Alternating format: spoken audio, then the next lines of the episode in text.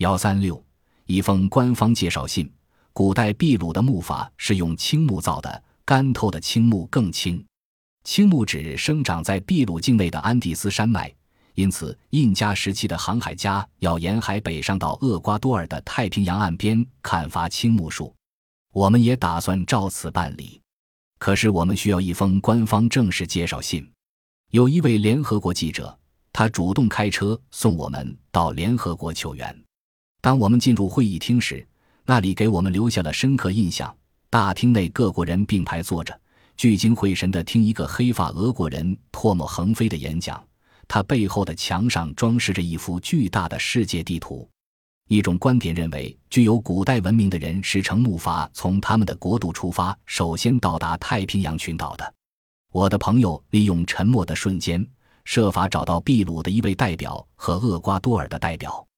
他们坐在前厅的大沙发上，聆听了我们为证明一个理论而横渡大洋的计划。二人均应呈向政府汇报，并保证当我们抵达他们国家时帮助我们。崔格威里路过前厅时，听说我们是他的同胞，就走了过来。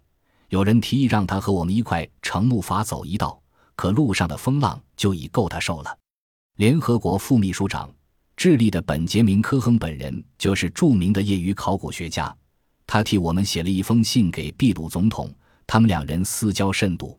在大厅内，我们还碰到挪威大使摩根斯·蒂尔安的威廉·丰蒙特。后来，他给予了我们探险队宝贵的支持。现在，所有事情全办妥了，我们终于买了赴南美的机票。当引擎启动，发出巨大的轰鸣声时，我们疲惫不堪地倒在座椅上。